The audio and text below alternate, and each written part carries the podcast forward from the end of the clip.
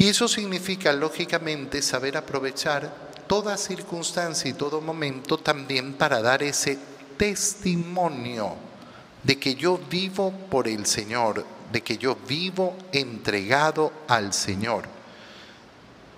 Y en ese sentido es que nos dirigimos hacia los demás. como lo explica San Pablo? A nadie damos motivo de escándalo para que no se burlen de nuestro ministerio. No le damos motivo de escándalo. Si yo soy un testigo de Cristo, si yo tengo que dar testimonio de Cristo al mundo, lógicamente no puedo dar escándalo a los demás. No puedo ser en primer lugar una persona llena de temores. No puedo ser una persona que se está peleando con todos. No, puede ser un, no puedo ser una persona que todo, eh, todo el que se acerca recibe algún maltrato. No, tengo que ser efectivamente aquel que da verdadero testimonio de que Cristo vive.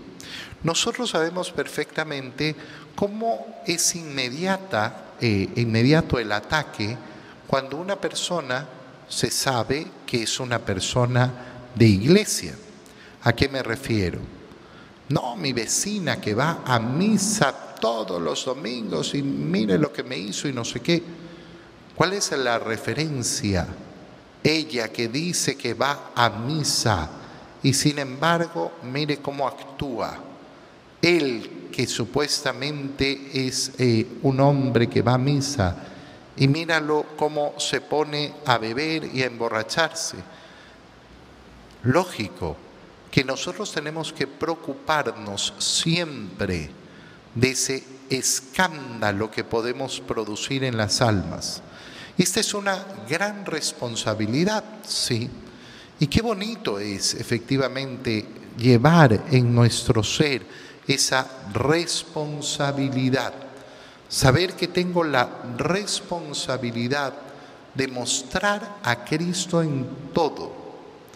Por eso efectivamente cuido, cuido no solo las acciones que realizo, sino que cuido también las apariencias de mi vida.